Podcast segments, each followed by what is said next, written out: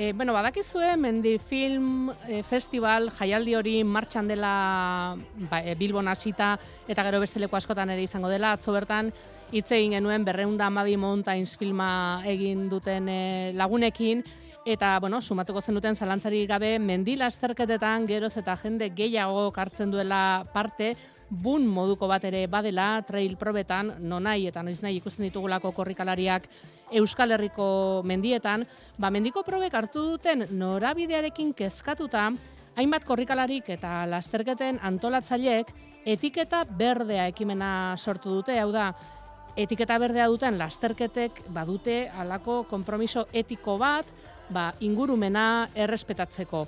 Hane agirre lankidea ubiden da momentu honetan, ubidestroy trail lasterketa hasi eta bukatzen den tokian. Egunon, bai, Egunon, eta Ane. okerez bagaude, ubi destroy trail lasterketak etiketa berdea du. Gaur, amaraunean, mendi lasterketetan ingurumena nola errespetatu ikasiko dugu, eta bide batez, etikaren aldeko apustua egingo dugu. Argibideak, gotzon idiren, zean uritarrak eskainiko dizkigu, bera da etiketa berdearen bultzatzaietako bat. Gotzon, egunon. Apa, egunon. Esan duzuenez, denbora luzez mamitu den proiektua da, etiketa berdearena, hausnarketa kolektibo baten ondorio sortua, zer dela eta ikusi zenuten eh, etiketa berdea sortzearen beharra? Bueno, gutako asko e, korrikalariak izandakoak eta gaur egun be korrikalariak garenok, be, antolakuntzatan sartuta be bagaude, eta bueno, ikusi dugu apurtxo bat e, azken urteetan e, mundu honek hartu dauela evoluzio bat, e, bueno, e, guri gustatzen ezaiguna edo behintzat beste gauzak bestera batera egin daitezkeela uste duguna behintzat. Horti hasi ginen gure artean ba, ba ideiak hausnarketak partitzen, elkarbanatzen eta adostu gendun e, dekalogo etiko hau. Ba, has gaitezen praktikotasunetik eta eta berdearen ezaugarriak aletzen, izan ere, e, gaur hona etorri gara, inguruarekiko respetuzko jarrera hori zertan datzan ikastera. Nondik hasi beharko ginateke? Bueno, e, hemen bakoitzak gure papera daukagu, ez? Batzuk e, antolatzaile modura, besatzuk korrikalari modura. Nik Ba, korrikalariak, korrikalariak, zapatia jantzi, dortxala ja, ez dakit hartua, ordainduta ze hor ere badago, ez, zer esana.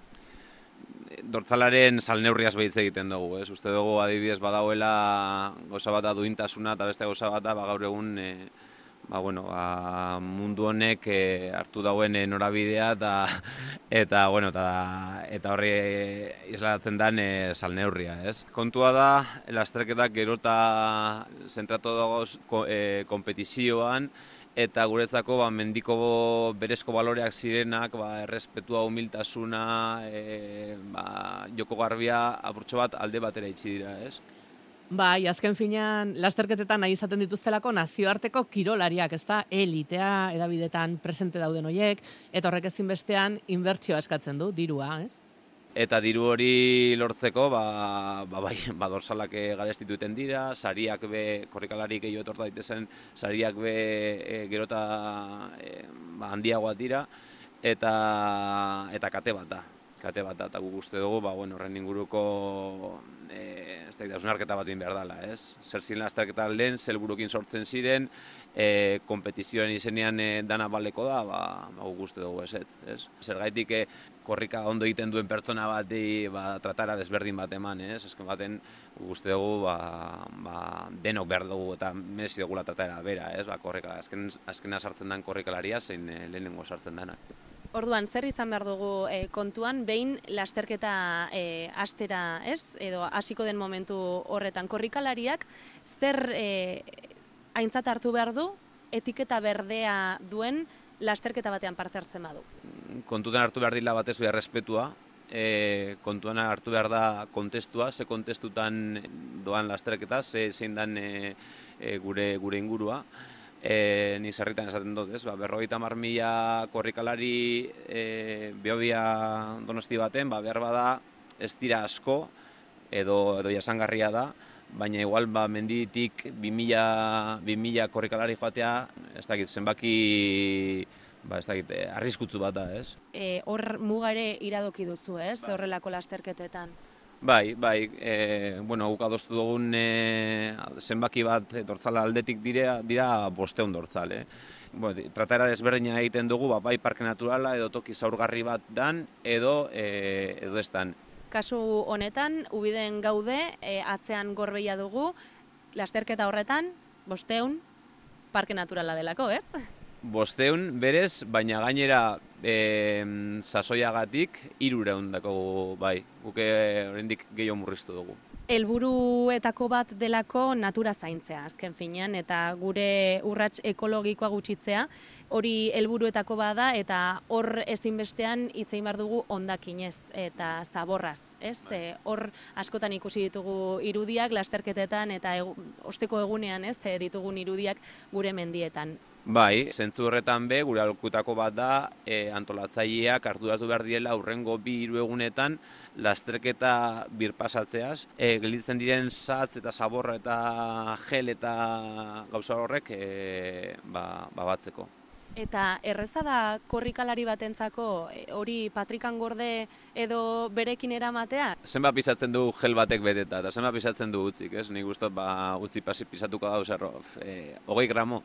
Erreza da hortaz, ez? Bai. praktikan e, gainean eramatea, ez? Bai, bai, bai. Ez deko txakirik hori ez eiteko. Mendizaletasunean, azkenean, e, balioiek barneratuta baditugu, ez? E, Astu egin zaigu... Bai, galdu dira nik ustot mendizaletasunan e, esentzia, ez? Ba, ba, bueno, ba, mendian e, gu mendiaren e, naturaren parte izate hori eta galdu da respetua, e, galdu da e, laguntasuna, e, bitu, aspaldi e, niri heldu zaizkit bai, baita e, ba, testigantza batzuk, e, ba, pertsona bat jauzi, korrekalari bat jauzi, eta, eta ondokoak e, ez, ez gelditzea, ez? Ez dira, ez dira kasu bakanak ez azken baten e, zentratzen garenean, horren beste zentratzen garenean kompetizioan, e, beste beste berezko balore batzuk, bueno, ma, mendiz, mendizaletasunaren berezko balore asko astu egiten dira. Bai, astu egiten dira, baina gotzon, e, aipatzen duzunagatik, denon esku dago natura zaindu eta lasterketa etikoak e, izatea, esat baterako, e, gelak, poltsikoan gordeta edo sorospen beharrean dagoen bati lagunduta, erraza dirudi, baina zuek dekalogo batean zehaztu behar izan dituzue bete beharrekoak eta etiketa berdea sortu. E, Ainoikoa izaten da leiokortasunaren izenean individualismotik e, jardutea edo mm, ez dakit ingurumeena ez errespetatzea? Bai, bai, bai, gero eta gehiago ikusten da, eta bai, jentea zentratzen delako kompetizio utzean, kompetizio senso estriktoan, eta orduan gelditzeak esan nahi du, bai, behar bada... Minutu batzu galdu. Bai, eta zenbat eh, aldatu daiteken e, ba, sorospen beharrean dagoen, laguntza beharrean, beharrean dagoen pertsona horren bizitza, ez? Mm, etiketa berdea da kompromiso bat, da kompromiso bat, e, berez e, jente askok e, galdetzen dau, ez? Da zeire bazten daula azterketa batek e, etiketa berdea aukin da. Ba, bueno, ba, irabazi seguruenik e, dirutan gauza askorik, ez? ez? E, gainea zeinu hizkuntza zerbitzuak ordaindu behar edo aholka, e, berdira edo guk aholkatzen dugu behintzat, e, produktua bebertakoak izatea aholkatzen dugu, ba, dorsalen sal neurria bajatzea, dorsal kopurua bajatzea, orduan, e, praktizidade aldetik, e, ez, da, ez da oso ekimen praktiko bat baina bai da egia adibidez, e, bueno, e, beste ikuspegi batetik e, planteauta, gure helburua da gure ondorengoeri beste erentzia bat iztea, ez? Eta, eta bueno, ba, gure gukiten naturan sortzen dugun eragina edo kalte hori, ba, bintzat e, gutxitzea. Eta konsientzia hau, e, reflexio hau ba, albait jente gehienen artean e, zabaltzea. Gainera ez duzu esaten lehiakortasuna baztertu behar eh, denik, eh? bat, era bat bateragarria dira, irizpide eta balio e, horiek guztiak eta lehiakortasuna, ez da? Bai, lasterketa, ber, lasterketa lehiakorra izango da, lasterketa bat dan, dan momentutik. Esan nahi dute, zailkapen bat dagoenetik, e, kompetizio da, baina gukur dinoguna da, ezin dela horretan oinarritu eta izan behar dela kompetizioa lehia izan behar dela osasuntzua. Eta adibidez bitu, beste, beste kontu bat aholkatzen duguna da, e, umen lasterketa egoten den kasuetan, aholkatzen dugu e, parte hartzea sustatzea eta ez kompetizioa, ez, umena, umen artean. Eta orain e, zapatia jantze ditugu, baina eskia jantzen, jantzen baditugu e, ere, e, horrelako irizpidak ez dakit bestelako lasterketetara edo e, kiroletara zabaldu nahi ote duzuen, nazioartera eta pixkat izan dadila ez e, ba, jarduteko era bat. Bai, e, guretzako filosofia bat da. Hasiera baten hau sortu zen mendilazterketan inguruan, baina gero ikusi genduen badaudela modalitate ezberdin batzuk eta erabaki genuen ba, mendiko probai e, zuzenduko bat ezkiola, ez? Eta e, sartu da Euskal Herriko mendi eski proba bakarra. Eh? Andres Karolo sartu da eta hori be etiketa berdeuna izango da. Eta manifesto hau eginda nahikoa da? E, hau da, zuek eh, hor zaudete, ubiden, zapatila jantzita, lasterketa egiteko prest, ubidestroi trai lasterketa e, egiteko prest, eman dezagun.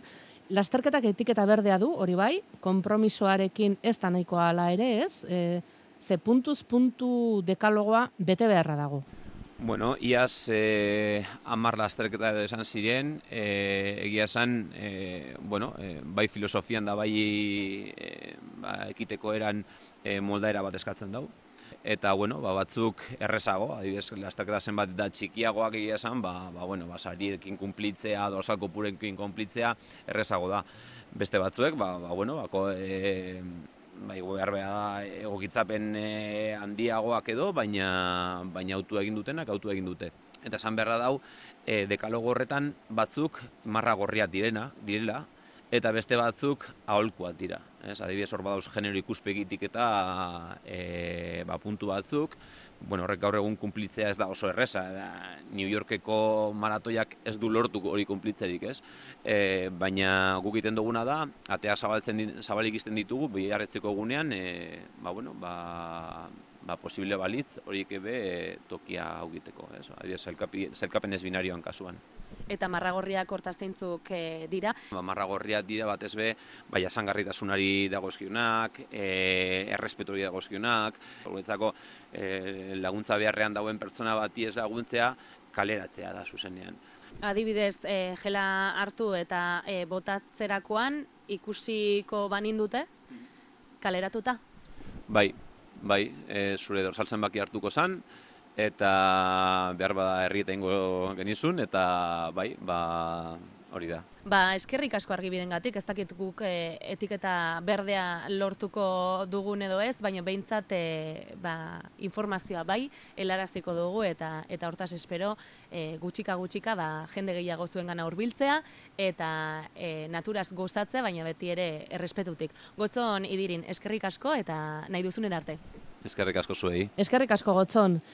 Aizuan urbildu eta agian galdetu herritarrei ez, e, ekimena zer pentsatzen duten, e, bertan herrian egiten den lasterketa honeta ze pentsatzen duten, adibidez? Bai, bueno, hemendik e, Ubestroi Trail lasterketa, ez? Igarotzen da, ez dakit nola bizi duzuen lasterketa hori? Bai, hasita bukatu bertan herrian e, plazatik, bueno, volta bat e, inguruko mendietatik doa. Printzipio ondo da gauza polita herrirako, ba, bueno, ba, jente animatzen da, jente parte hartzen du, orduan gauza polita da. Gotzonek aipatu diegu irureun bat e, lagunen langa nahi dutela jarri muga hori, herriaren bikoitza da hori, ze herri oso txikia da bide. Ba, bai, bai, bai, baina bueno, goiz baterako danez, ez dugu nabaritzen hain beste kalterik edo enbarazorik egiten dauen herrirako, baizik eta bueno, bizitasun apur bat emoteko herriari, ez? Eta korrikalarien e, jarrean olakoa da, errespetuzkoa, ez dakite zaborra bazterrean e, bazterretan e, ikusten duzuen ondorengo egunean, menditik jarritako marka horiek horre dauden, ze azkenean etiketa berdeak ere hori nahi du egin, ez? Horren aurka borrokatu. Hombre, printzipioz jarrera ona. E, parte hartzen dauen jentea oso ondo portatzen da, beti dago norbait emoten dauena bere tokea, ez? Baina printzipioz jente oso jatorra da eta bueno, datos gozatzera eta ez dut inolako kalterik egiten printzipioz. Ba, eskerrik asko. Zeuei. Lehen mendian ibiltzen zinen? Bai. Eta nola ikuste dituzu horrelako lasterketak? Ondo. Ondo. Jende asko dator? Bai. Ona, ze etorkizuna herrian ez daute normalmente jentek eta orteko egunian ba etortzen da jente pilo bat e, ibiltzera o ikustera probat. Ba, eskerrik asko. Vale. Eta kasualidadez e, topatu dugu antolatzaietako bat, kaixo egunon. Aupa, egunon. Bigarren edizioa, Ubi Destroy, Trail, e, herritarrak pozi daude, eta zuek e, nola ikusten duzuela lasterketa herrian? Bueno, ba, gure aldetik, antolatzailean aldetik, her- herriaren erantzunan nahiko ona izan da. Hirugarren edizioetan ere, jendea ja pres dago, ba, ber, zer, zer egin behar duen, zer aldaketa egongo diren, eta gauza guzti hauek. Eta aldaketak aipatzen e, dituzuenean, kontuan hartu beharko duzuelako etiketa berdea ez. Bai, bai, hori hori da gure punturik garrantzitsuena urtengo edizioetan. Lehen urtean ere izan ginen eh, etiketa dun lasterketa bat, eta posez, aber eh, zer egingo dugun. Iaz dia e, jarri zenuten praktikan etiketa berdea. Ba, bueno, ja dauzkagu kodetiko batzuk, eta horte, hortik sartuta barneratuko gara gure lasterketara. Eta zer nabarmendu zenko zenuke etiketa berdetik? Ez dakite zergatik ikusten duzun garrantzitsua? Ikusten ari gara, hori, aldaketa bat behar dela kirol honetan, gure lasterketa adibidez herrikoia da, baina ikusten ari gara bebai lasterketa asko negozio bihurtu direla. Eta, bueno, hortan arduratuta gaude, ba, bueno, naturarekin, gainera, bueno, ubide naturaz beterik dago, Bai, paraje ederrak, e, inguruan e, mendiak ditugu, erreka e, lagun hemen entzuten dugula, eta e, esan beharra dago, herri oso txikia dela, eta partar hartzaile horiek datozenean ia bikoiztu egiten dela edo hirukoiztu herriaren e, biztanleria, ez? Edo Bai, bai, bai, hemen bizi-bizi gara da irurogei edo, erroldatuta, baina lasterketa egunean, ba, bueno, irureun edo biltzen gara. Gainera, parkeak jartzen ditu neurri batzuk, eta etiketa berdeak esatu duen bezala neurri hori e, marra gorri bat da, hortik ezin gara pasatu, e, gure marra irureun partartzaile izan da e, urte hoetan. Ba, eskerrik asko eta segi, e, Ubi Destroy trail lasterketa edo proba hori prestatzen. Bale, ba, mila esker. Beno, beraz, pozik herritarrak, pozik eh, antolakuntzatik, eta entzulek, bueno, orain badakite, eh, etiketa berdea duten mendiprobek, ze konpromiso bete behar dituzten. Eskerrik asko denei.